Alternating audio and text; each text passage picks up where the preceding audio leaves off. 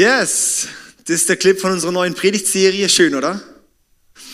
Und zwar geht es ums Thema Gebet. Hammer. Ey, ich freue mich da mega drauf auf das Thema Gebet, weil, hey, Gebet ist so was Wichtiges. Ja, mit dem Gebet wird wirklich der Himmel bewegt. Mit Gebet kommt der Himmel auf die Erde. Und ähm, ja, darum heißt die Serie Push. Push, weil es eben steht für, können wir gerade mal die, die, die, die Folie hier, pray until something happens. Bete, bis etwas passiert. Das ist unser Motto von dieser neuen Serie. Und ähm, ich möchte dazu gleich mal kurz nochmal einen kleinen Clip anschauen, der uns ein bisschen das erklären kann. Ja, das, das war's schon. Gut, gell? Wow. Es waren zwölf Sekunden, glaube ich. Ähm, und zwar haben, haben die Polizisten versucht, diese Türe aufzuziehen, äh, äh, einzutreten, ja zu drücken. Dabei müsste man nur ziehen und dann wird es ganz einfach gehen. Bei Push ist es genau andersrum. Ja, kennt jemand auch so, dass man vor Türen steht und da steht noch drücken drauf und du rüttelst an der Tür, ja, und du kommst einfach nicht raus und du denkst hä, was soll denn das jetzt? Dann muss man einfach, ah, einfach ziehen und dann komme ich, komme ich raus, oder? Hat, hat das jemand schon, schon mal erlebt von uns? Ja? Hey, gar nicht mal so viel, also wirklich, hat es echt noch nie, Mal die Hände hoch, also. Hey, und wenn du gerade schon die Hand oben hast, gib doch noch kurz dem Nachbarn High Five, oder? Ey, ich kenne das auch. Steht halt vor diesen Türen, gell? Und ähm, ja, da einfach ein bisschen das Problem, dass man halt die falsche Technik nutzt, dass man, dass man äh, drückt statt ziehen oder dass man zieht statt drücken. Und in dieser Serie soll das auch Thema sein. Ich glaube, Gebet steckt so viel Kraft drin. Aber wir haben oft nicht verstanden, was für eine Kraft im Gebet steckt. Und darum ziehen wir vielleicht häufig, dabei sollten wir eigentlich nur drücken. Wir sollten nicht nur, in dieser Serie geht es um, um Arten und Weisen, Gebetstechniken, um, um, um, um wirklich, wie wir effektiv beten können. Wie wir wirklich beten können, dass etwas passiert. Dass wir beten, pray until something happens. Dass wir wirklich beten, bis was passiert, bis der Durchbruch kommt. Und darum soll es gehen, dass wir nicht ziehen, sondern dass wir drücken lernen, dass wir pushen lernen. Was bedeutet es zu beten, bis was passiert? Ja? Und das wollen wir diese Serie zusammen anschauen. Ich erzähle mal eine Geschichte von, einem, von einer Touristengruppe in Frankreich, in so einem kleinen Bergdörfchen. War jemand schon mal, weiß jemand, was für ein Ort das ist? Ne, gut, dann kann ich auch sagen, dass es italienisches Dörfchen ist. Ein französisches Bergdörfchen, dort ist eine Touristengruppe unterwegs und gucken so verschiedene, so auch in den Kirchen, also die Gemälde an, die dort sind und so die verschiedenen Sachen einfach, ja, Malereien. Und dann irgendwann geht einer von den Touristen, geht zu einem Opi, der da vor einem Café sitzt, geht zu dem ein bisschen so überheblich hin und sagt, und, sind bei euch schon große Männer hier in diesem, in diesem Dorf geboren? Und dann sagt der Opa, nein, bisher nur Babys.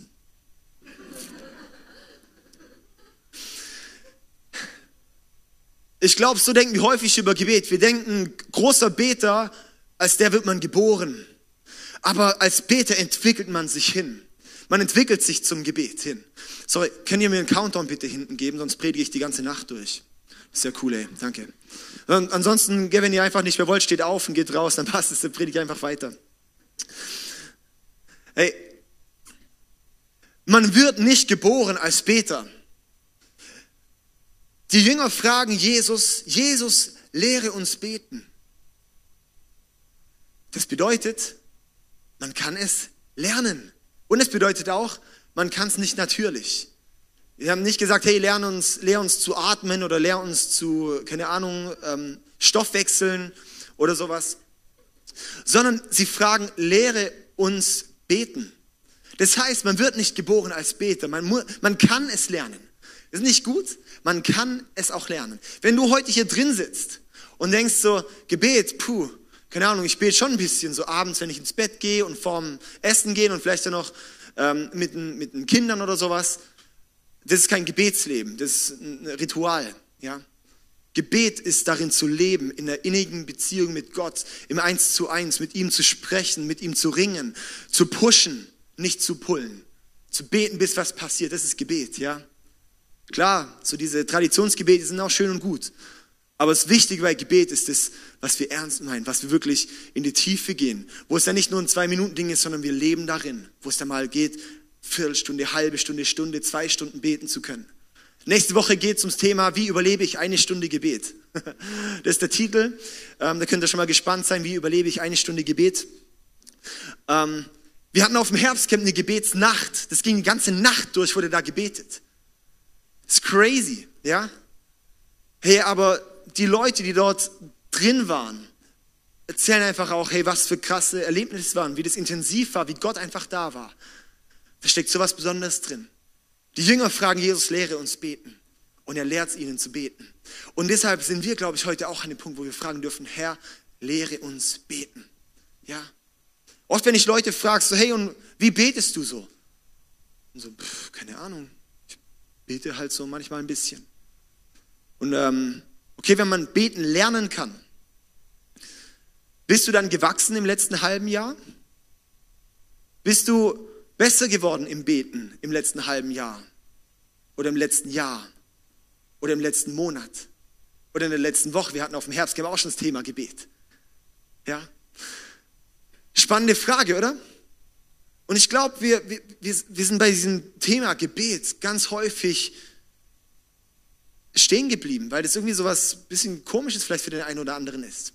Und vielleicht auch gar nicht, dass wir gar nicht verstehen, was eigentlich Gebet bedeutet, was die Kraft hinter dem Gebet ist. Und heute ist unser Titel Warum beten? Beziehungsweise noch mit Untertitel Warum beten, wenn Gott sowieso alles weiß?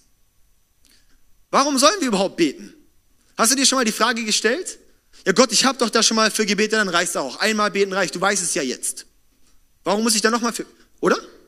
Als mal im Ernst, hast du dir nie die Frage gestellt? Warum beten, wenn, er, wenn ich es ihm eh schon gesagt habe? Beziehungsweise, warum beten, wenn Gott allwissend ist? Warum sollen wir beten, wenn Gott weiß, was ich ja denke? Ist doch eine berechtigte Frage und stellst du dir vielleicht auch das ein oder andere Mal.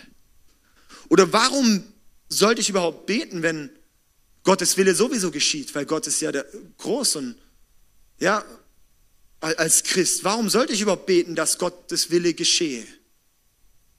Komisch, oder? Das heißt, Gebet hat irgendeine wichtige Bedeutung. Und ich möchte da jetzt anfangen mit Gottes ursprünglichem Plan zum Thema Gebet und zum Thema Menschheit. Der ursprüngliche Plan, ihr könnt gerade auch mitschreiben, das ist auch was, heute haben wir ein paar gute Bibelstellen. Schreibt einfach ein bisschen mit. Und zwar fangen wir dort an, im Anfang von der Bibel, wo Gott den Menschen geschaffen hat. Das habe ich jetzt schon öfters mal gemacht, heute gehe ich aber auf einen anderen Aspekt ein als Gott den Menschen geschaffen hat.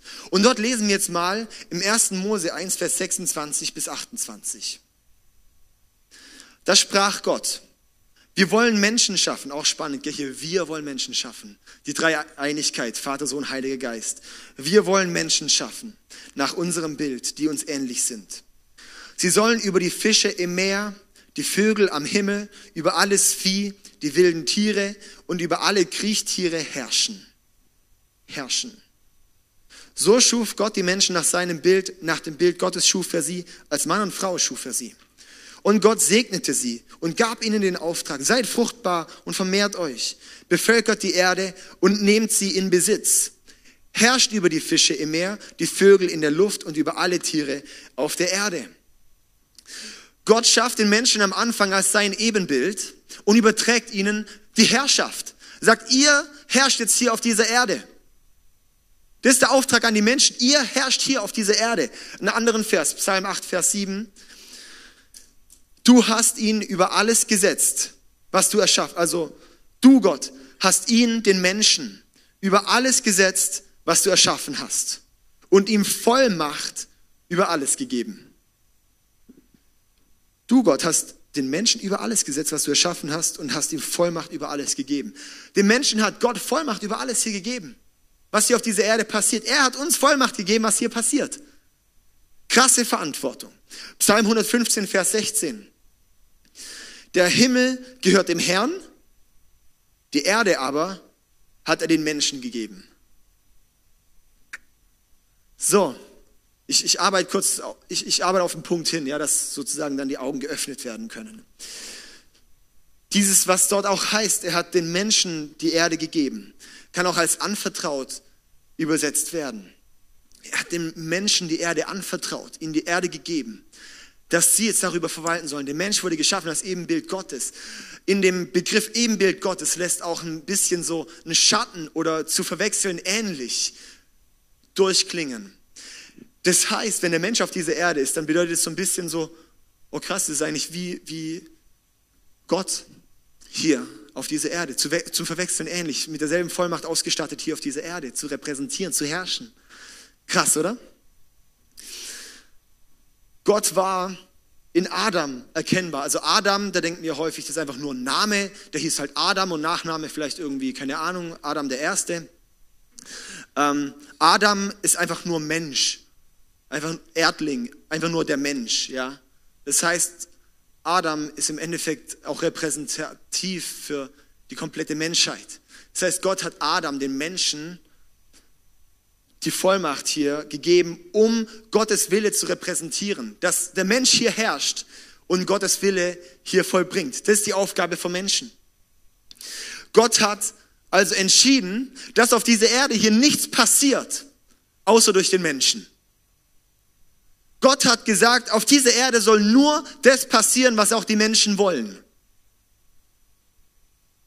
Er hat die Menschen hierher gestellt, um zu herrschen und dass sie hier im Endeffekt bestimmen können, was geht.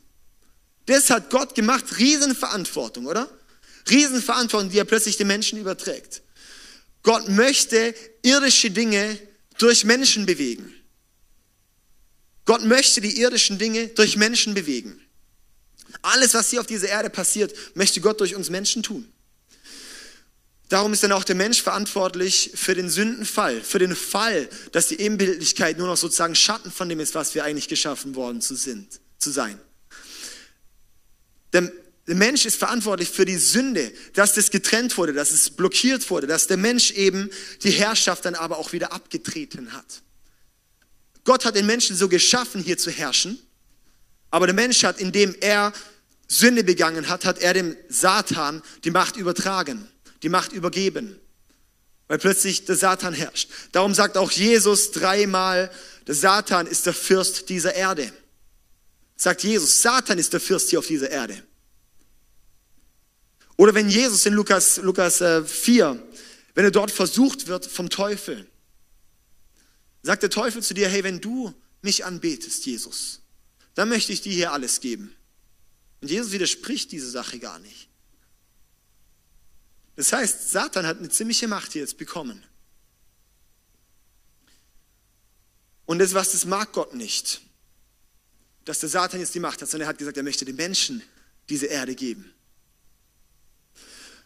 Und darum hat dann Gott auch entschieden, selbst Mensch zu werden, um die Herrschaft wieder zurückzuholen. Gott wurde Mensch, das ist Jesus, um diese Herrschaft sich wieder zurückzuziehen. Ja?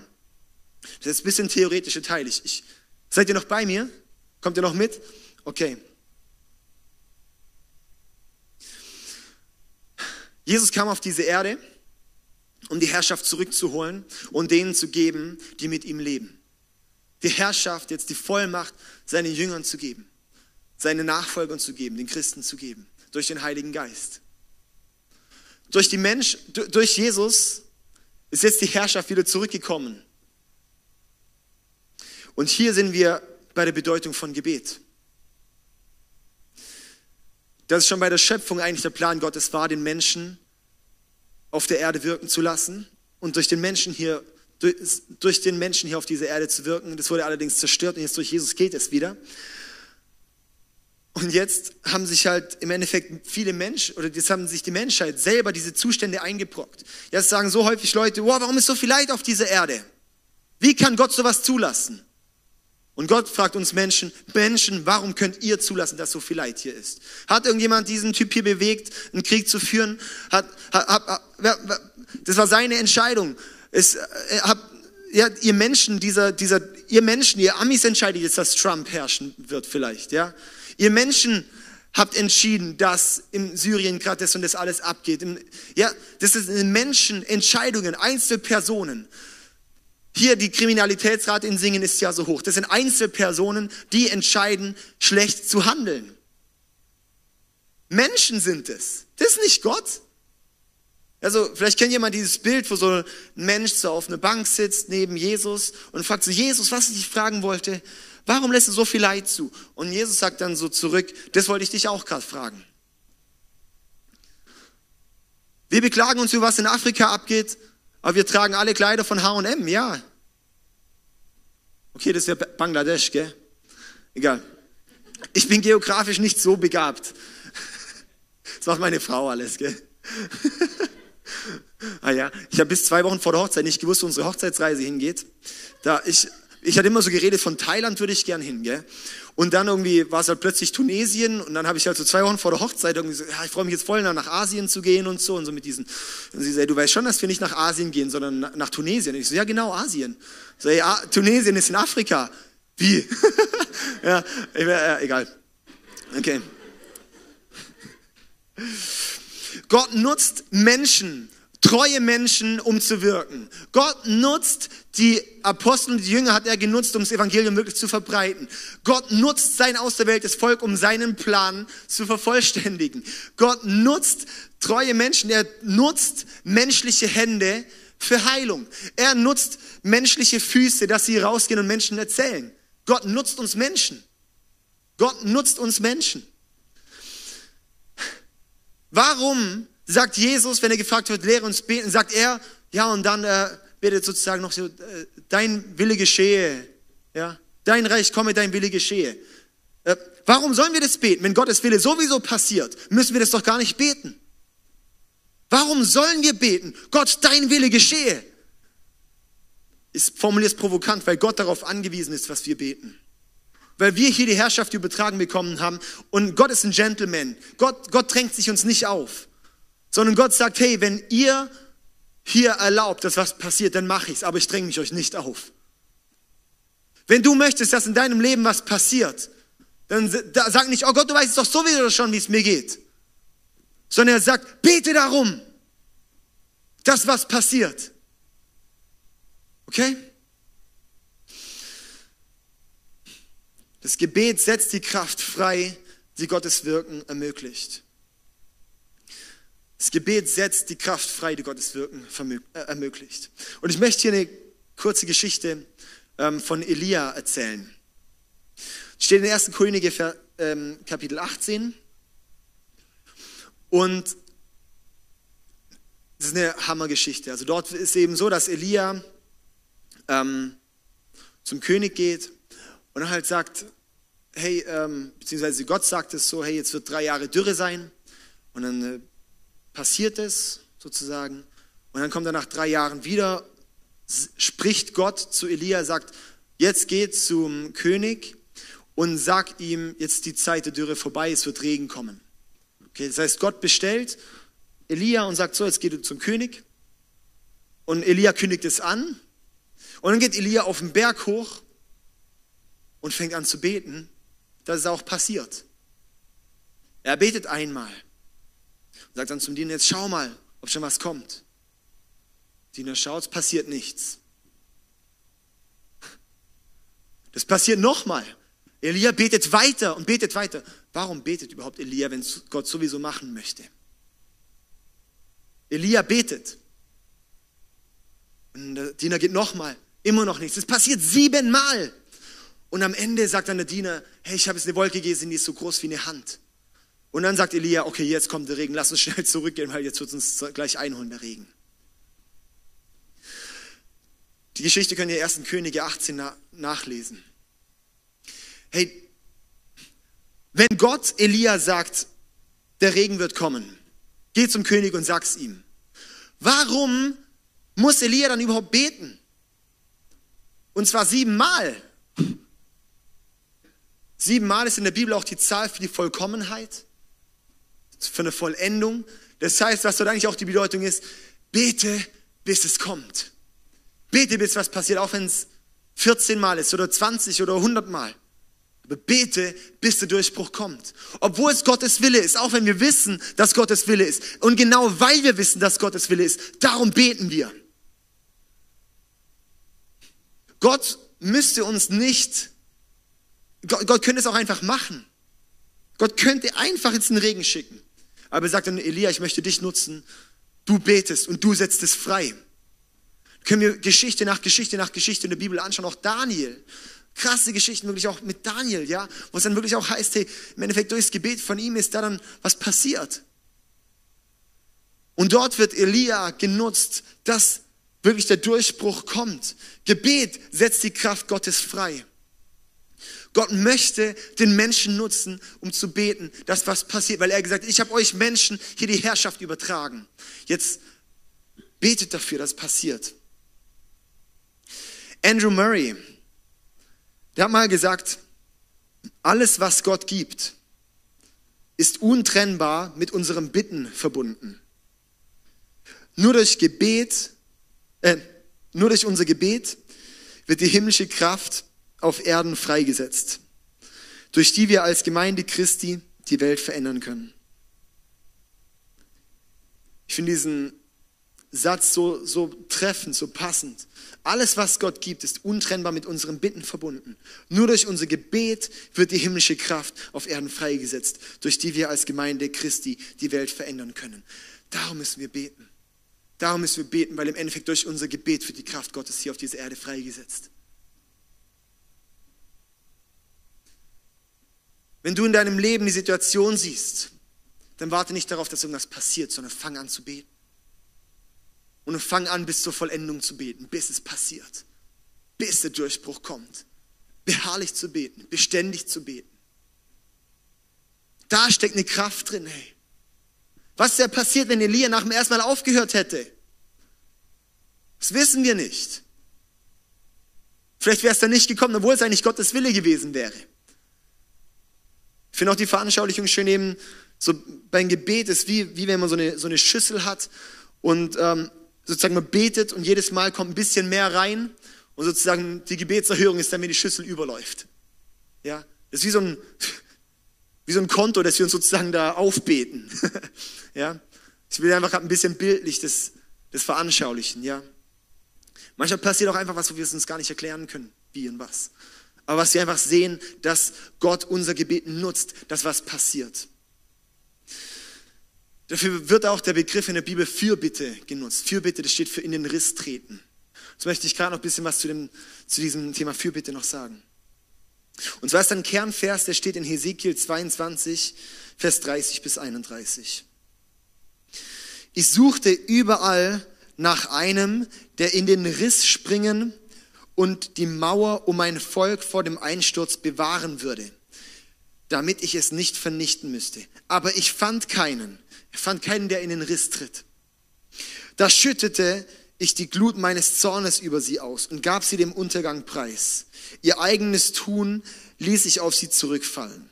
Das sagte der Herr, der mächtige Gott. Gott sucht einen Mann, der in den Riss tritt, der dorthin kommt und sagt, und ich stehe dafür ein, dass was passiert. Und Gott sagt, ich habe niemand gefunden. Und weil nichts gefunden wurde, Gott ist ein gerechter Gott. Gott ist ein gerechter Gott. Das heißt, Sünde muss bestraft werden. Aber durch eine Fürbitte, durch eine Fürsprecher wird der Zorn abgewandt. Und Gott sucht nach Leuten, die in diesen Riss treten.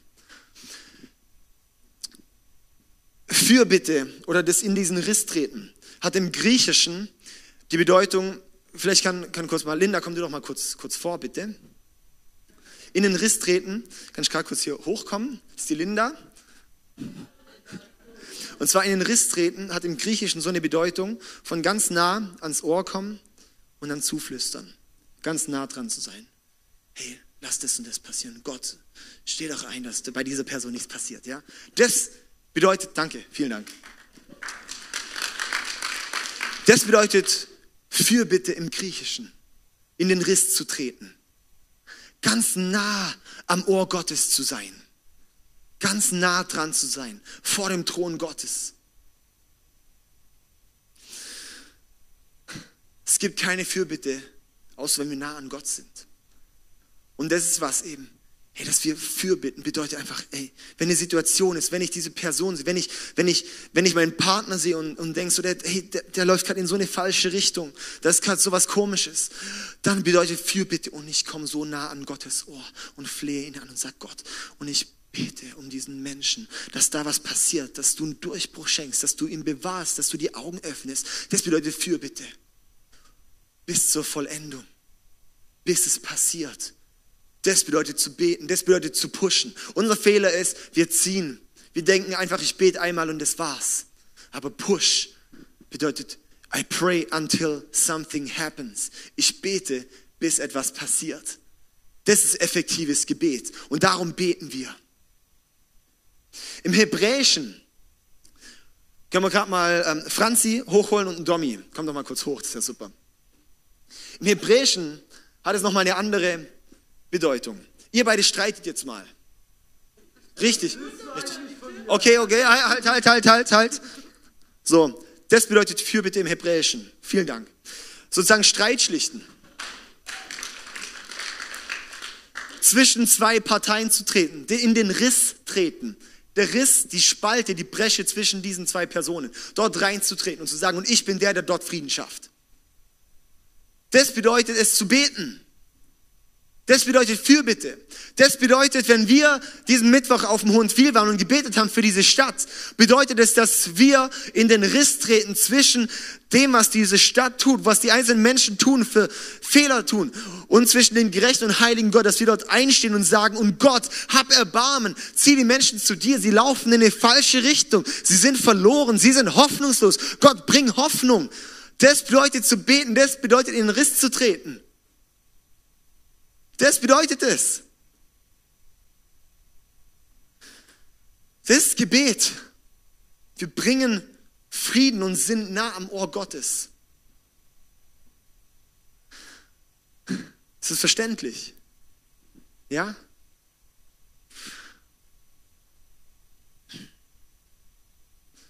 wir können dieses Beten lernen. Wir können es lernen. Das ist eine gute Botschaft, oder? Ist ziemlich gut. Darum geht es nächste Woche darum, wie können wir eine Stunde beten überleben. Ich möchte dich heute challengen, herausfordern. Und wirklich dieses Thema vom, vom Gebet nochmal ganz neu dir wirklich aufs Herz legen. Und dass du nochmal neu erkennst, was für eine Kraft darin steckt, wenn du betest. Da muss nicht ein Milat beten. Da muss nicht ein David beten. Da muss nicht eine Helga beten.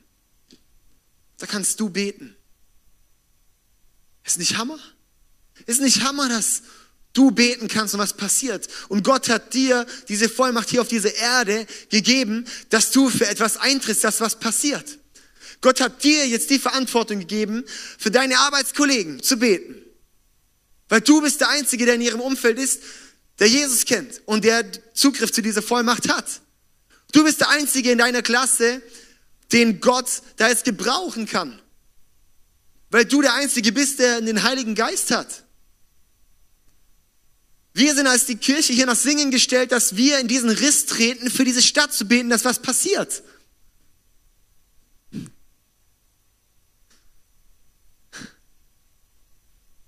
Die Band kann gerne schon auf die Bühne kommen.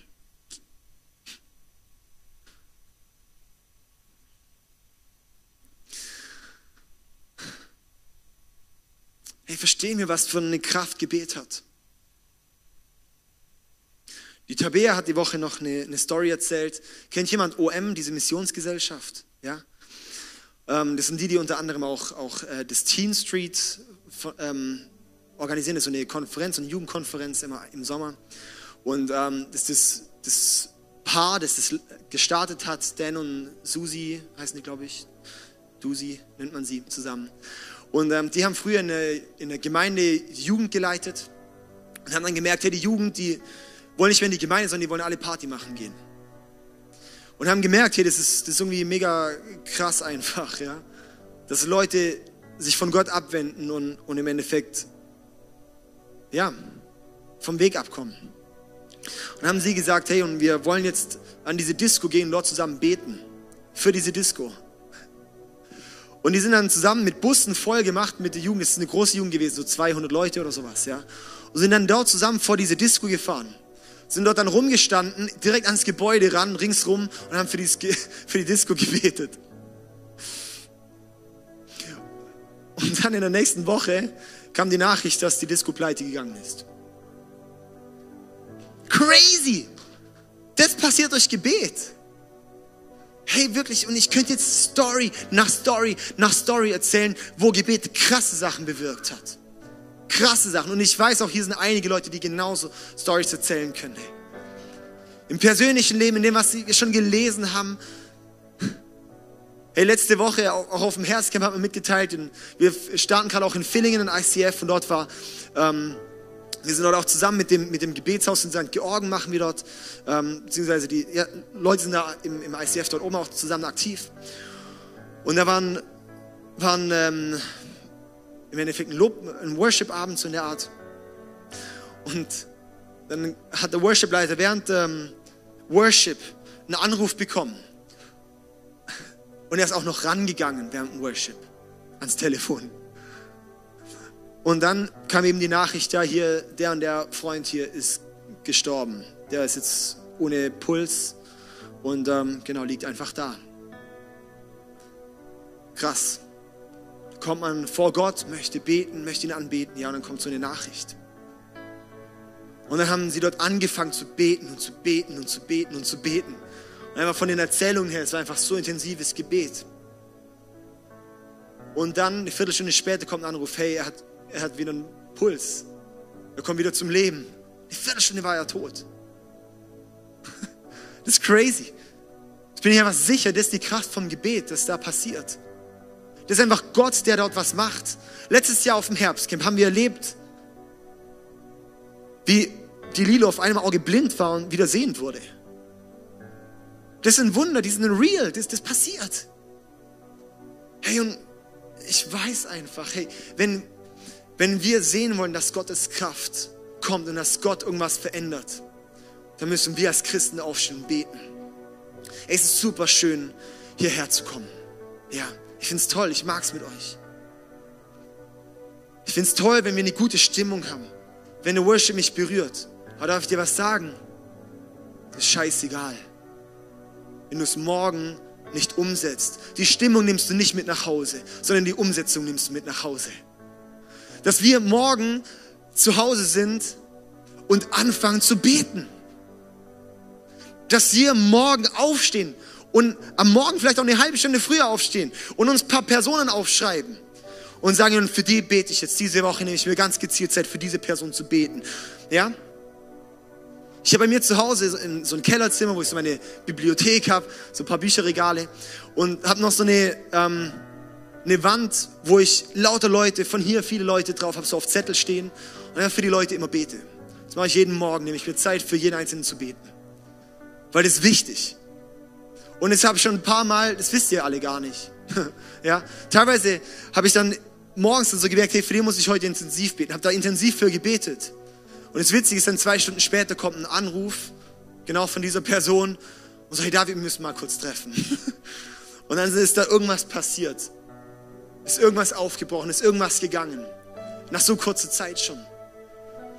Aber häufig sehen wir erst, was Gebet, wenn das Gebet was bringt, wenn wir es auch festhalten.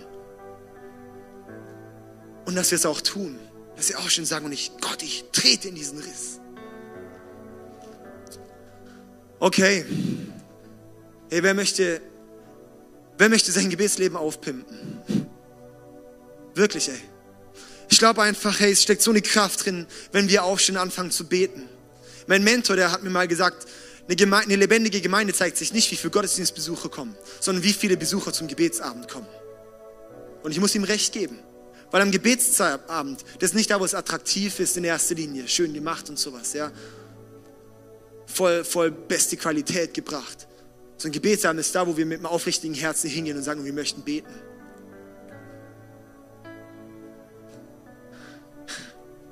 Ich wünsche mir, dass wir eine betende Gemeinde werden. Darum machen wir diese Serie. Weil ich mir wünsche, dass jede einzelne Person in den nächsten vier, fünf Wochen im Gebet wachsen kann. Dass du in einem Monat zurückschauen kannst und sagen, im letzten Monat bin ich im Gebet gewachsen. Ja, ich habe beten angefangen zu lernen. Ich möchte jetzt noch einen Action-Step mitgeben. Und zwar ist vielleicht auch gut, für dich selber anfangen zu beten. Und es gibt das sogenannte Gebet des Jabets. In 1. Chronik 4, Vers 10 steht es. Schreib es dir auf, das kannst du die Woche jeden Tag beten. Jabez, er war es, der zum Gott Israels betete, segne mich doch und erweitere mein Gebiet. Sei mir in allem, sei bei mir in allem, was ich tue und bewahre mich vor allem Kummer und Schmerz. Und Gott erfüllte ihm seine Bitte. Ich möchte dich einladen, dieses Gebet zu nehmen und solange wir diese Serie machen, jeden Tag zu beten. Wie passiert es? Kannst du die nächste Folie machen. Es hat ein paar verschiedene Elemente, diese, Serie, äh, diese Vers. Segne mich doch. Erweitere mein Gebiet. Sei bei mir in allem, was ich tue. Bewahre mich vor allem Kummer und Schmerz. Sehr gutes Gebet. Und Gott erfüllte ihm seine Bitte. Wie das passiert, lass uns zusammen aufstehen. Ich möchte einfach genau diese vier Punkte beten. Kannst du auch das, das gerade noch hier dran lassen. Und ich bete das einfach jetzt noch zum Abschluss. Kannst du noch mit dem Handy abfotografieren oder sowas? Gerade den nächsten Vers bitte zeigen. Die nächste Folie bitte zeigen. Genau. Und das könnt ihr in euren WhatsApp-Gruppen, die ihr miteinander habt, in der Familiengruppe und sowas, einfach rumschicken, dass man sich immer wieder daran erinnert. Das heißt, eine Erinnerung kann man als Text einfügen in den Notizen, seinen Wecker, dass es jeden Tag klingelt oder sowas, um dieses Gebet zu beten. Okay. Jetzt, wer möchte, kann einfach auch seine Hände ausstrecken, das ist einfach als ein Zeichen Gott, hey, und ich möchte mich nach dir ausstrecken und ich möchte das auch empfangen. Ja, Jesus, ich danke dir, Herr, und wir wir danken dir so sehr, dass so viel Kraft im Gebet steckt, Herr. Und wir möchten jetzt wirklich dieses Gebet vom Jabez für uns zu eigen nehmen und sagen, Herr, segne mich doch. Jesus, segne mich. Herr, du hast so viel. Der Himmel ist nicht begrenzt an Ressourcen. Du hast unendlich Ressourcen. Herr, und segne mich. Setz es frei über jedem Einzelnen hier, Herr, dass du uns segnest. Dass wir es erleben können, dass wir immer mehr in deinen Willen reinwachsen. Dass wir immer mehr in dein, wirklich merken, dass wir versorgt sind, Herr, dass wir im Vertrauen wachsen zu dir, Herr. Ich danke dir, Jesus, dass du wirklich der Gott bist, der uns sieht und der uns segnen möchte, Herr. Und ich bete auch, dass du unser Gebiet erweiterst. Erweitere unser Gebiet. Herr Jesus, im persönlichen Heiligen Geist, dass du mehr Raum in mir bekommst. Mein Herzensgebiet. Gott, dass du da dieses Gebiet erweiterst, dass du mehr Raum bekommst, dass ich dir jede einzelne Ecke in meinem Leben geben kann. Dass ich dir abgeben kann, Herr, was ich dir noch nicht ganz gegeben habe. Herr Jesus, und ich sehe auch jede einzelne Person hier gerade in der Arbeit, in der Schule, im, im, ja, im, in seinem Umfeld, wo er ist, Herr. Und ich bete einfach auch, dass du dort das Gebiet erweiterst. Dass da noch mehr kommt, Herr. Dass wirklich auch der Einfluss größer wird, Herr. Jesus, Personen, die gerade am Punkt stehen, wo sie ein Unternehmen starten wollen und äh, wo, wo, sie, wo sie gerade einfach im Gespräch sind, dass sie eine höhere Position bekommen, Herr. Erweitere das Gebiet, dass was Neues kommt, dass was Größeres kommt, weil es ist gut, wenn Menschen, die in deinem Willen leben, eine höhere Position haben, weil das bedeutet mehr Einfluss und mehr von deiner Gegenwart in die Leute, die sie anleiten, Herr. Ich danke dir, Jesus. Ich setze hier frei, dass hier bei den jungen Leuten, bei den Schülern wirklich Lehrer entstehen, dass hier Lehrer groß werden, die so viele Schüler anleiten werden. Ich bete, dass hier Geschäftsführer sind, dass hier Politiker sind, Herr. Ich setze es wirklich frei, Herr. Erweitere dieses Gebiet. Erweitere unser Gebiet als Gemeinde in Villingen, dass dort oben wirklich die Gründung abgeht, Herr. Dass dort Menschen dich kennenlernen, Jesus. Dass wir in Friedrichshafen sehen, wenn das Gemeinde gestartet wird. In Tuttlingen, in St. Georgen, in Schwarzwald rein, nach Drossingen. Herr, wirklich, dass wir sehen nach Ravensburg, dass Gemeinden entstehen. Hier hier im ganzen Süden, Herr. Und wir wollen dafür eintreten und beten, erweitere dieses Gebiet, Herr. Erweitere dieses Gebiet, erweitere diese Gemeinde jetzt, dass Menschen dich kennenlernen in dieser Nachbarschaft, Herr. Hier sei bei uns in allem, was wir tun. Wir wollen nicht, wir wollen nicht unseren eigenen Willen tun, sondern wollen deinen Willen tun, Herr. Sei bei uns in allem, was wir tun. Herr, jetzt halt uns auf dem rechten Weg. Zeig uns einfach, was der rechte Weg ist. Ich danke dir, Gott, dass du einfach so gut bist. Herr, danke, dass wir dir vertrauen können, dass du bei uns bist. Und jetzt bewahr uns auch vor Kummer und Schmerz, Beschütze uns, Herr Jesus. Jede einzelne Person, die hier gerade ein gebrochenes Herz hat, Herr, bete ich für Heilung in diesem Herzen. Jetzt, dass wir das abgeben können, dass wir wissen, du bist der Versorger, du bist der Heiler, du bist der Arzt, Herr. Jetzt, dass wir nirgends hinlaufen, außer zu dir. Wenn jemand hier gerade ein gebrochenes Herz hat, verletzt ist, irgendwas mit sich rumtragt, Herr, dass wir nicht zu irgendjemandem hier geht, auch nicht zuerst zu einem Seelsorger, auch nicht zu irgendwelchen Freunden, wo man sich auskotzt, sondern als erstes zu dir, weil du heilst uns vor Kummer und Schmerz. Danke, Jesus.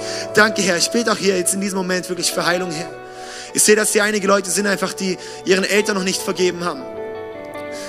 Jesus, und ich bete einfach da jetzt, dass du da jetzt kommst mit deiner heilenden Kraft wirklich und da jetzt heilst. Jesus, danke.